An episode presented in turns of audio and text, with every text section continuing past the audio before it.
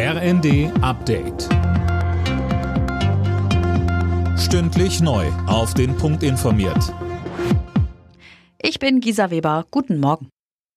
Israels Ministerpräsident Netanyahu will weiter militärischen Druck auf die Hamas im Gazastreifen ausüben.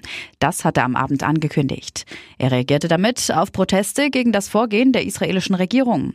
Drei von der Hamas verschleppte Geiseln waren zuletzt durch israelische Soldaten versehentlich getötet worden. Angehörige und Unterstützer gingen daraufhin unter anderem in Tel Aviv vor dem Verteidigungsministerium auf die Straße. Sie fordern sofortige neue Verhandlungen mit der Hamas.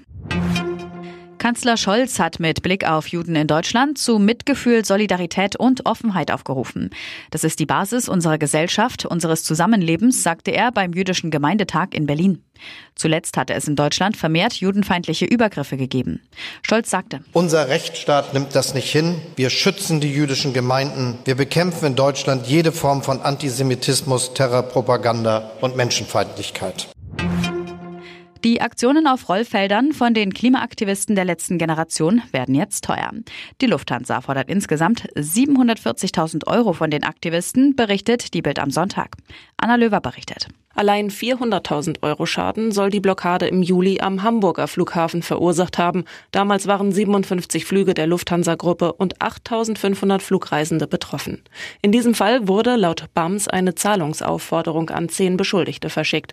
Bundesverkehrsminister Wissing begrüßt die Schadenersatzforderung in der BAMS und kündigte an, das Flugsicherheitsgesetz zu verschärfen. Leipzig bleibt in der Bundesliga auf Champions League Kurs. RB gewann gegen Hoffenheim 3 zu 1. Dortmund hat durch ein 1 zu 1 in Augsburg dagegen Punkte liegen lassen. Außerdem spielten Mainz Heidenheim 0 zu 1, Bochum Union 3 zu 0 und Darmstadt Wolfsburg 0 zu 1. Alle Nachrichten auf rnd.de